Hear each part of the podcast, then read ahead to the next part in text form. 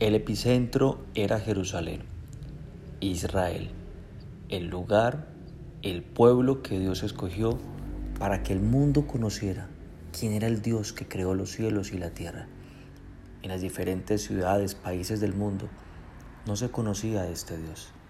Y Dios puso a un pueblo, a los descendientes de Abraham, para que fueran de bendición a las familias de todo el planeta Tierra. Sin embargo, ellos estaban oprimidos por Roma. Era una colonia. No tenían la autoridad sobre su nación. Habían dejado a Dios. Su amor por Dios se había totalmente enfriado. Y aunque creían y hacían cosas para Dios, la relación y la responsabilidad que ellos tenían ante el mundo entero y con el mismo Dios había quedado a un lado. Se dedicaron a la religión. Por eso Jesús les está hablando tan firmemente a los responsables, a los fariseos y a los escribas. Bienvenido a este espacio de devocional diario. Estamos en Mateo capítulo 23. Hoy vamos a estudiar entonces el versículo número 13 para que te pido que me acompañes con tus libreta de apuntes, con tu Biblia. Dice así. Mas hay de vosotros, escribas y fariseos, hipócritas, porque cerráis el reino de los cielos delante de los hombres, pues ni entráis vosotros, ni dejáis entrar a los que están entrando. Jesús dice dos cosas, bueno, más que dos cosas, quiero enfatizar y resaltar dos. No simplemente les dice hipócritas, sino que les dicen, ustedes cierran el reino de los cielos delante de los hombres. Y segundo, ustedes no entran ni dejan entrar en el reino de los cielos. Con esto en mente y con este desafío, la invitación y la forma y el instrumento de Dios para dar a conocer su nombre al mundo entero eran estos hombres. Pero ellos teniendo la responsabilidad de que el mundo entero entrara en el reino de los cielos, que ellos fueran siervos de Dios, que dieran a conocer el reino de los cielos, no lo estaban haciendo. Estaban haciendo otra cosa diferente. No estaban asumiendo la responsabilidad. Estaban dando un terrible ejemplo. ¿Cómo iban a hablar de Dios si estaban oprimidos, si eran asesinados, si eran violentados los derechos, ¿quién, ¿quién va a querer conocer del Dios de los israelitas? Pues nadie. La vida de ellos, la vida de ellos no era de desafío, porque una vida de desafío es alguien que tú ves y digas, oye, me gustaría vivir, tener la vida que tiene este hombre. Y no estoy hablando de el influenciador, del famoso, no, estoy hablando de alguien que disfruta la vida, que tiene una vida de testimonio. Estoy hablando de alguien que se goza cada momento que Dios le da para existir, que tiene personas que lo aman, que él ama, que ve en él el fruto y ve ese fruto en el carácter, el carácter de Dios en esa persona, que ve ese fruto en lo que hace, porque en lo que hace ve prosperidad. Estos hombres no pasaba nada de ellos, no representaron bien a Dios, eh, como te darás cuenta lo que representaban era una religión. que representaban ellos? Ritos.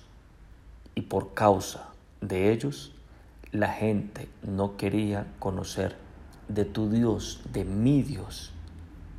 Hay una pregunta conforme en esto que hoy quiero elaborarte para ti. ¿Quieres convertir? ¿Quieres volver a un hijo tuyo?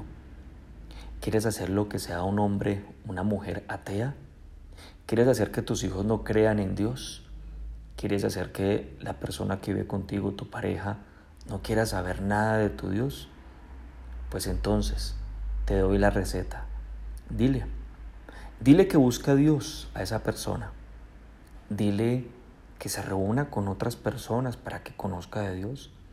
Que venga a nuestras reuniones, que nos conozca. Dile, dile que antes de tomar los alimentos, ore Ore bendiciendo los alimentos. Ponle música que hable de Dios. Eh, no sé, levántate temprano a hacer cosas para Dios. Pero no, no, pero no seas de testimonio. Grita. Ten una vida desordenada. En vez de mostrar paciencia, muestra paciencia. Un hijo, alguien que con quien tú compartes no quiere conocer de tu Dios cuando hay incongruencia. Y cuando hay incongruencia entre lo que tú dices y lo que haces. Así le pasaba a los fariseos. Y por eso Jesús les dice, ustedes cierran el reino de los cielos delante de los hombres. Y no es que ellos tengan el poder de cerrar el reino de los cielos, no. Es que lo cierra delante. Es decir, ellos delante de los hombres tienen que abrirle el reino, mostrarle a Dios, no una religión. Ellos mostraban un dogma, mostraban ritos, pero no mostraban el carácter de Dios. Y ahí tenemos un problema muy serio. Porque delante de los hombres, ellos mostraban ritos, mostraban cosas totalmente diferentes. Ellos no mostraban al rey que preside el reino de los cielos. Ellos no hacían la voluntad del rey que preside el reino de los cielos. Ellos se representaban a sí mismos y hacían lo que a ellos les parecía mejor. Ellos tenían una gran responsabilidad. La gran responsabilidad era abrir el reino de los cielos. Porque cuando una persona, tú le acompañas para que esa persona reciba a Jesucristo en el corazón, el reino de los cielos es abierto para esa persona. Pero cuando la persona no quiere conocer de tu Dios, cuando la persona no quiere conocer de tu fe, de la relación tan grande que tú tienes con Dios, es porque muy seguramente hay fariseísmo. Las obras, las obras dicen mucho más que las palabras. Las obras que tú haces y dices, ¿por qué mejor no hacemos y luego si decimos, ve y dile a tu hijo, dile a tu hija, dile no grites, porque en esta casa nadie grita, ni siquiera yo grito. Dile, no digas mentiras, porque aquí en esta casa, porque no me has visto a mí decir mentiras. Maneja tu vida ordenadamente, tu área emocional, tu área íntima, tus finanzas, manéjalo. Démonos ternura, miremonos a los ojos, escuchémonos, conectémonos corazón a corazón. Dile, porque lo ha visto de ti, porque tú eres el que abre el reino de los cielos, porque cuando te ven a ti, tienen que ver a un representante de Dios, tienen que ver el que preside el reino de los cielos. Empieza el día de hoy, ve, tienes que tomar un transporte, tienes que ir en tu coche, tienes que presentarte en la oficina, tienes que presentar una propuesta. Ve y preséntate como el que preside al reino de los cielos. Ve como siervo y cuando te vean a ti, vean a tu Señor y tu Señor es el Rey de Reyes. Ve y no haz tu voluntad, haz la voluntad de Él, porque cuando tú haces la voluntad de Él, la gente te va a decir, quiero conocer qué es lo que tú haces para verte tan gozoso, para transmitir tanta paz.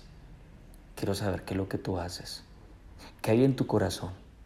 Y ahí tú le vas a responder, es que yo creo en Dios, creo que Jesucristo es el Rey de Reyes y lo represento a Él contigo. Ve, ve a mostrar ese carácter, ese carácter que te corresponde a ti. ¿Me acompañas entonces?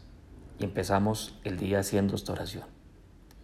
Padre, muchas gracias por la oportunidad tan especial que le das a nuestras vidas.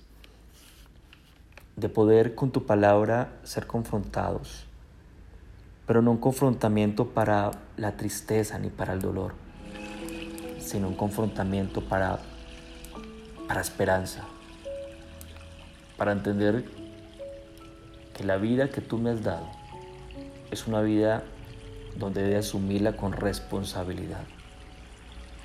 Hoy me presento delante de ti como aquel que hoy entiende que yo soy el epicentro para que mucha gente conozca no de una religión, sino de ti. ¿Dónde estás tú, mi buen Dios? Donde tu amor está presente, donde tu gozo, donde tu paz está presente, donde hay congruencia entre lo que se hace y lo que dice.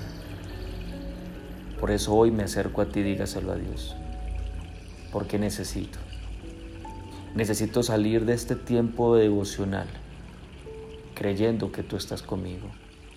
Necesito decirte que no puedo dar de lo que no tengo. Y necesito de ti. Necesito de tu amor. Necesito de tu misericordia. Porque reconozco que no la hay. Pero si tú me la das, yo lo haré. Yo lo haré. Yo amaré. Yo haré conforme a tu voluntad. Yo manejaré mi vida, no a mi manera, sino como tu siervo, representándote a ti y dejando tu nombre en lo alto, haciendo tu voluntad. Gracias por este tiempo.